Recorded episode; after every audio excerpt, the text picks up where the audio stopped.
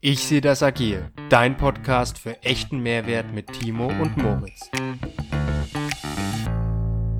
Hallo da draußen, herzlich willkommen zu unserer ersten Folge. Mein Name ist Timo Lettfuß, Scrum Master. Und mein Name ist Moritz Kühnert, ein Teamleiter eines agilen Entwicklungsteams. Hallo. Moritz, was glaubst du, was ist die drängendste Frage, was sich unsere Zuhörer da draußen stellen? Ich habe da so eine Idee, aber erzähl. Ich glaube, es ist die Frage, was haben Sie eigentlich davon, dass Sie sich unseren Podcast hier anhören? Was haben Sie von den nächsten 20 Minuten? Und was haben Sie vor allem von unseren nächsten Podcasts, die da kommen werden?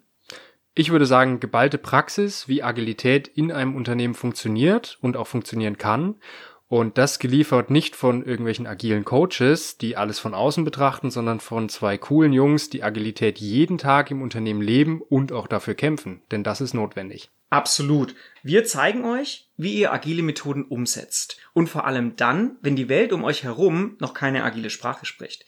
Welche Herausforderungen durch gewachsene Konzernstrukturen auf euch zukommen und wie ihr damit umgeht. Wo ihr Kompromisse machen müsst und wo ihr es besser lasst.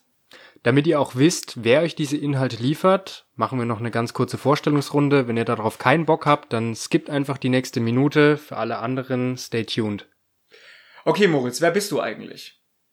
Mein Namen kennt ihr schon. Vom Hintergrund bin ich eigentlich Betriebswirt, habe aber auch im Ausland mal International Management studiert und kürzlich auch meinen MBA in diesem Bereich abgeschlossen, also General Management mit Fokus auf Intrapreneurship und Innovationsmanagement. Das Thema Innovationsmanagement begleitet mich hier auch schon äh, relativ lange in meiner Karriere. Gestartet bin ich mit Geschäftsmodellinnovationen in meinem eigenen Startup, das heißt hier ein leicht verändertes Leistungsangebot im Bereich E-Commerce anzubieten.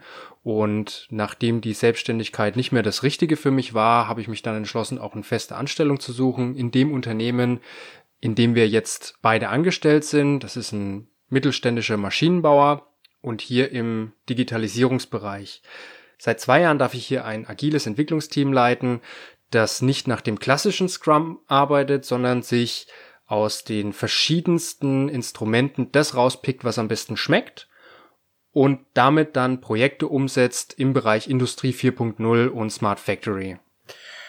Okay, dann würde ich mich noch kurz vorstellen, Moritz. Ich bin von Haus aus Innovationsmanager, habe das auch tatsächlich studiert und habe da meinen Master gemacht. Und damals war es ähnlich wie heute. Vor zehn Jahren bin ich dann in die Wirtschaftskrise reingekommen und habe mich dann erstmal selbstständig gemacht. Habe auch ein Produkt im Digitalisierungsbereich veröffentlicht und leider fand es der Markt nicht ganz so attraktiv. Deswegen war es relativ schnell vorbei mit der Selbstständigkeit. Und nach einem Jahr bin ich dann zu einem großen Konsumgüterhersteller gegangen und habe da sechs Jahre lang Innovationsmanagement gemacht. Dann wollte ich mit meiner Frau noch mal was ganz anderes machen und wir haben noch mal eine Weltreise gemacht. Und als ich von der Weltreise wieder zurückgekommen bin, wollte ich noch mal einen Wechsel und bin dann zu dem mittelständischen Maschinenbauer gegangen, wo ich einen Moritz getroffen habe, wo ich mit Moritz heute noch zusammenarbeite im Digitalisierungsbereich. Und nach einem halben Jahr bin ich dann in die agile Softwareentwicklung eingestiegen und zwar als Scrum Master.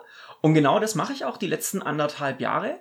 Ich begleite ein zehnköpfiges Softwareentwicklungsteam als Scrum Master und wir entwickeln eine hauseigene Unternehmenssoftware. Moritz, was ich bei unserem Podcast oder was ich bei uns beiden auch noch besonders finde, ist, dass unsere Zuhörer immer zwei Perspektiven bekommen. Und zwar bei mir ist es ja so, ich bin Scrum Master von einem agilen Softwareentwicklungsteam. Das heißt, ich mache 100% Scrum. Das heißt, ich setze die Punkte, die wirklich im Scrum Guide stehen, die im Lehrbuch stehen, versuche ich eins zu eins bei uns umzusetzen in Reinform oder dann halt, wenn es entsprechend angepasst werden muss. Und bei dir ist es ja nochmal was ganz anderes. Bei dir ist es nochmal eine zweite Sichtweise. Genau, bei mir sieht es anders aus. Wir bedienen uns der Inkremente aus Scrum, aber auch aus anderen Methodensets, wie zum Beispiel Lean Startup, die wir für sinnvoll erachten und die auch funktionieren, über eine regelmäßige Reflexion und ja, ein iteratives Vorgehen finden wir das dann auch immer relativ schnell raus. Für mich als Führungskraft sind diese Instrumente aber auch wichtig, um disziplinarisch zu führen. Denn hier habe ich eine Verantwortung, auch gegenüber meinem Vorgesetzten, dem Unternehmen, dass das Team Performance bringt. Das heißt, ihr bekommt immer zwei Sichtweisen. Ihr bekommt die Beispiele aus dem reinen Scrum und ihr bekommt die Beispiele von einer praktischen Transformation. So ist es. Nichtsdestotrotz gehen wir auf die erste Frage ein, die wir heute noch beantworten wollen. Und das ist, wie startet man eigentlich in die Agilität? Und wie bringt man Agilität in ein Team? Und da wünschen wir euch ganz viel Spaß. Moritz, also ich habe eine sehr gute Idee, wie man Agilität ins Team bringt. Wahrscheinlich mit Gewalt, oder? Genau. volle Kanne rein, der Chef kommt und sagt so, ab morgen machen wir agil. Super. Dann sind wir fertig mit dem Podcast. Vielen Dank fürs Zuhören. Wenn es so einfach wäre. Nee, so sollte man es natürlich nicht machen. Moritz, ich habe mal vor ein paar Monaten einen Podcast gehört, wo ähm, ein relativ berühmter Coach aufgezeigt hat, wie man Agilität am besten ins Team bekommt. Und zwar hat er drei Schritte aufgezeigt. Als allererstes muss ich dem Team Methodik beibringen. Also wie funktioniert überhaupt Agilität? Wie funktioniert in diesem Fall Scrum? Was mache ich mit einem Daily? Was mache ich mit einem Refinement? Was mache ich mit einer Retrospektive? Und wenn das Team dann die Methoden ein einigermaßen gut kennengelernt hat, dann gehe ich auf die Werte. Also es gibt im Scrum ja spezielle Werte, wie zum Beispiel Mut, Commitment. Dann ist es wichtig, dass das Team diese Werte versteht und diese Werte natürlich auch annimmt. Und der dritte Teil, der vermischt sich teilweise auch ein bisschen mit dem zweiten Teil. Da geht es dann darum, das Teambuilding zu fördern, dass das Team sich als ein Scrum-Team und nicht nur als Einzelperson sieht und auch ein Stück weit an die Persönlichkeit zu entwickeln. Also dass jemand zum Beispiel positiv nach vorne schaut, dass er mutig nach vorne schaut. Deswegen mit dem mutig auch so ein bisschen die Vermischung eventuell mit der zweiten Phase mit den Werten. Und genau so, Moritz, sind wir bei dem Team, das ich aktuell betreue, auch vorgegangen. Also wir haben ungefähr vor einem Dreivierteljahr das Team neu gegründet und hatten das große Glück, einen agilen Coach dazu ähm, zur Seite gestellt zu bekommen. Der ist genauso vorgegangen wir hatten das Glück, wir haben da vorher schon Scrum gemacht. Das heißt, wir wussten ungefähr schon, wie ein Daily funktioniert, wie ein Refinement funktioniert. Aber der ist einfach nochmal in jeden Termin mit reingegangen und hat geschaut, wenden wir diese Methoden wirklich richtig an.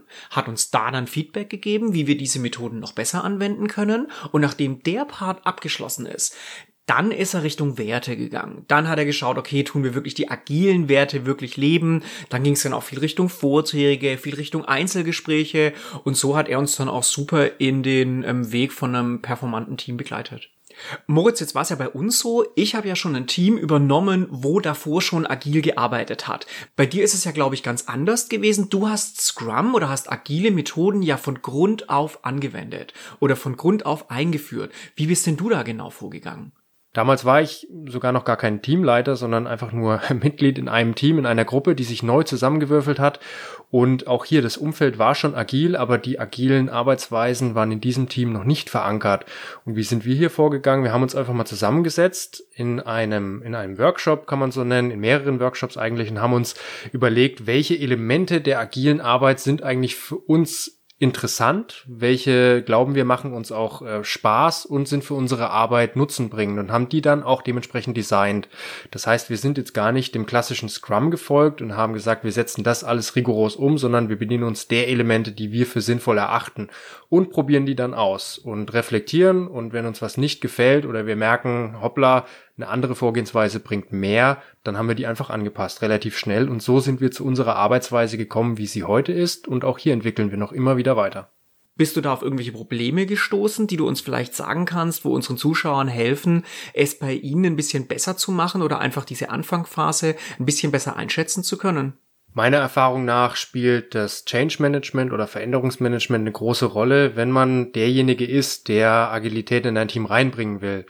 Man kann nicht davon ausgehen, dass es gleich am Anfang bei allen funktioniert und alle da Feuer und Flamme sind. Da braucht es einen langen Atem und viel Verständnis und viel Überzeugungskunst auch teilweise seine Kollegen oder dann auch die Mitarbeiter in diese Agilität rein zu begleiten und zu führen. Und ihr könnt euch auch darauf gefasst machen, dass es teilweise Wochen bis Monate dauert, bis äh, Kollegen oder Mitarbeiter hiervon überzeugt sind, da wirklich äh, mitmachen. Was bei mir gut funktioniert hat, ist, die Vorteile der agilen Arbeit herauszuarbeiten und es wirklich transparent zu machen, beispielsweise in einem Daily. Hier die Plattform, wo auch Kollegen ihre Probleme transparent machen können und nach Hilfe suchen können und diese Hilfe dann auch bekommen. Das hat bei mir sehr, sehr viele Leute immer wieder davon überzeugt, die am Anfang eigentlich avers waren. Moritz, jetzt hast du ja gerade eben das Daily schon mal angesprochen. Was mich interessieren würde, was waren denn wirklich so deine ersten Steps? Was waren so die ersten Methodiken, die du dann in deinem Team auch eingesetzt hast, um in die Agilität zu starten? Ich hatte gerade schon von den Workshops erzählt, die wir ganz am Anfang gemacht haben, um unsere agilen Elemente zu definieren. Ein weiterer Vorteil war hier natürlich auch durch die Beteiligung aller Mitarbeiter, dass wir ganz geringe Widerstände haben, das einfach mal auszuprobieren. Und in der Folge aus diesen Workshops war dann die erste Maßnahme, wenn man so möchte, ein Daily einzuführen. Das war eigentlich auch gar kein großer Change, keine große Veränderung. Und ähm, ich kann mir auch nicht vorstellen, dass das bei vielen anderen eine große Veränderung ist, denn die meisten Teams treffen sich sowieso regelmäßig, um zu besprechen, was gerade ansteht, was ähm, vielleicht auch Probleme sind. Und durch das Daily wird es einfach nur an einen fixen Ort gebracht und in einen Rahmen gegossen, in eine Struktur, der einfach jeden Tag gefolgt wird. Und das zweite Element, was wir noch als extrem wertig erachten, ist die Retrospektive. Das heißt, sich auch in fixen Zeitabständen zu treffen und zu reflektieren, wie die letzten zwei, drei Wochen liefen um auch hier herauszufinden, was können wir verbessern, Maßnahmen abzuleiten und die dann über die nächsten zwei, drei Wochen zu tracken. Das ist so das grundsätzlich von der Retrospektive, warum man das Ganze macht. Und auch das war ein Punkt, den wir relativ schnell am Anfang umgesetzt haben. Das heißt, ein Daily, jeden Tag sich zu treffen und dann in Iterationen auch eine Retrospektive zu, abzuhalten. Wie Timo, wie war das bei dir? Du hast ja das äh, Team dann als Scrum Master übernommen, diese Rolle. Wie lief das bei dir am Anfang? Genau, im Unterschied zu dir, Moritz, war es ja bei mir so, dass ich vor anderthalb Jahren ein bereits bestehendes Scrum-Team übernommen hatte. Und ich hatte da natürlich auch große Herausforderungen, weil auch da in der Agilität einiges nicht so richtig gut funktioniert hat. Ich bin dann so vorgegangen, ich habe sehr viele Einzelgespräche geführt, ich habe sehr viele Retrospektiven gemacht, um als allererstes mal herauszufinden, wo in diesem ganzen Scrum-Prozess ist, in welchem Zahnrad hakt's denn da gerade? Was sind die Probleme? Und auf der anderen Seite habe ich mich dann relativ intensiv in die Scrum-Literatur eingelesen, auch in den Scrum Guide eingelesen, eingelesen, der quasi so ein bisschen das das große Framework ist, wie Scrum funktioniert. Und dann habe ich das einfach gegenseitig verglichen. Hey, wo sind unsere Probleme und was sagt der Scrum Guide da dazu, wie diese Probleme gelöst werden sollen? Und dann habe ich auch wieder mit dem Team zusammen in Retrospektiven Maßnahmen erarbeitet, wie ich quasi diese hinkenden Zahnräder am besten schleifen kann am besten wieder effektiv ähm, machen kann, dass wir dann wieder zu einem guten agilen Team geworden sind.